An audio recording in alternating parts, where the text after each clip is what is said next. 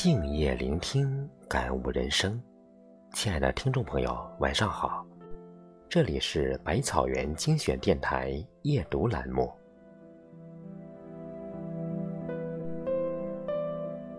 人们常说，生活不是缺少美，而是缺少发现美的眼睛。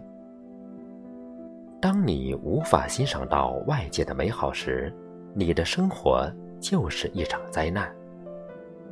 欣赏是一种能力，更是一种境界。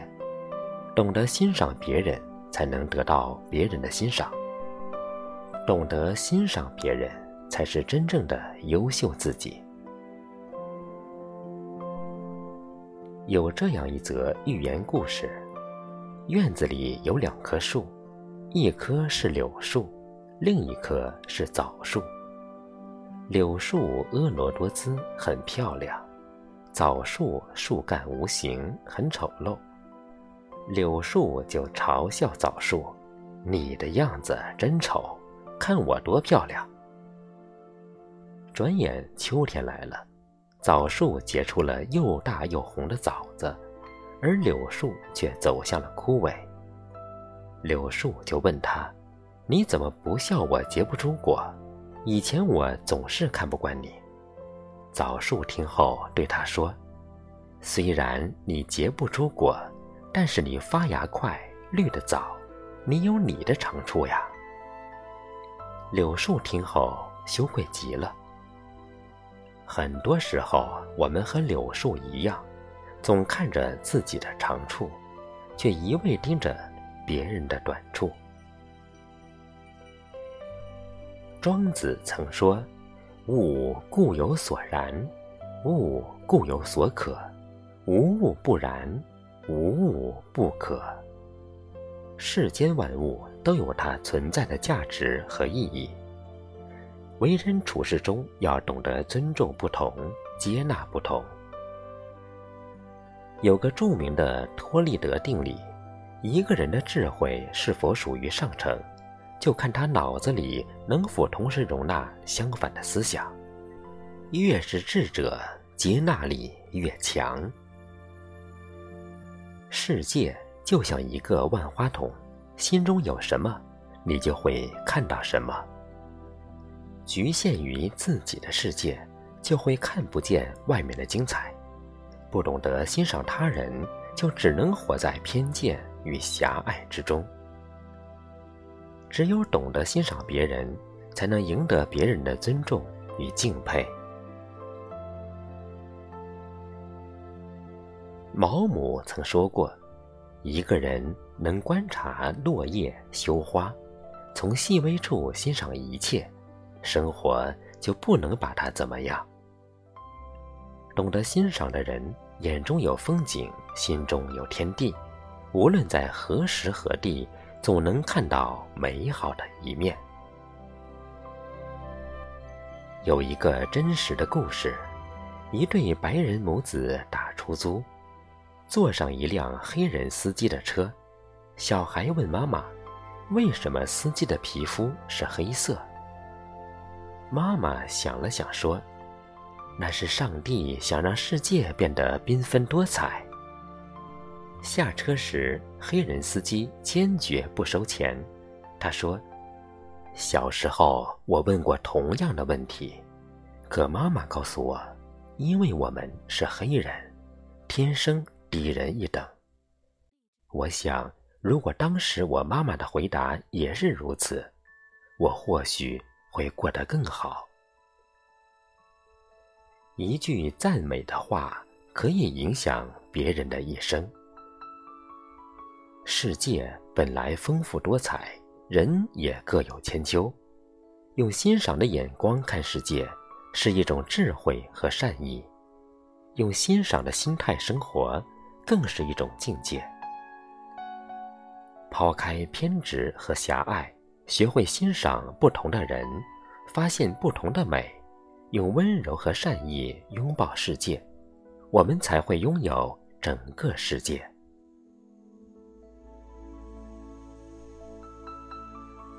正如卡耐基所说：“欣赏别人是一种气度，一种智慧，一种境界。懂得欣赏的人，拥有包容的胸怀和非凡的睿智。他们能从沙砾中找到珍珠，能从绿叶中寻到鲜花，能看到他人的长处，更能看到生活中的诗意。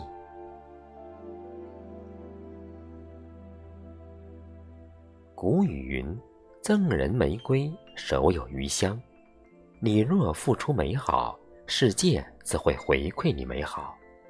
当你用欣赏的眼光看待别人，也会迎来别人欣赏的眼光。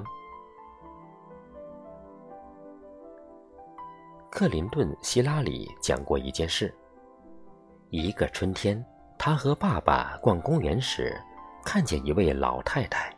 裹着厚棉衣，还围着毛皮围巾，就像在过寒冬。他告诉爸爸，这位老太太看着奇怪又可笑。爸爸听完后，严肃地说道：“希拉里，你缺少一种欣赏别人的本领，这说明你和人交往不够热心，也缺少友善。”希拉里很不服气。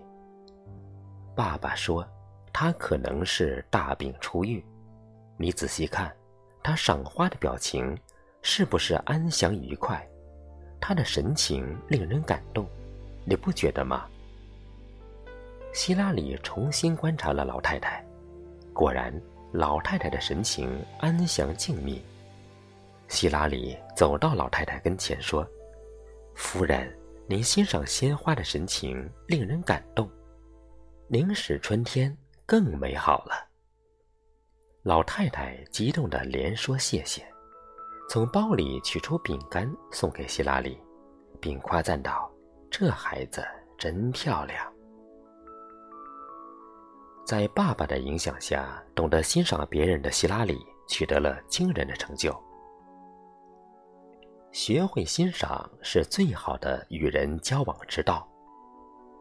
正如一句名言所说。以一个孩子的眼睛对世界保持欣赏，是人们最好的修养。当你学会欣赏别人，你才能得到别人的赞扬。人与人交往，往往始于欣赏，忠于人品。做人常怀欣赏之心，朋友自然遍布天下。孟子曾说：“爱人者，人恒爱之；敬人者，人恒敬之。”你怎样对待别人，别人就会怎样对待你。从今往后，善于发现生活的美好，懂得欣赏别人，你的人生才能越走越远，越走越顺。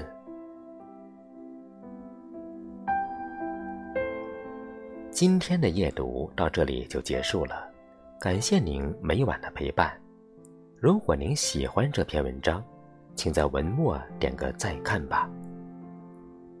我是少华，每晚八点，百草园精选电台与您不见不散。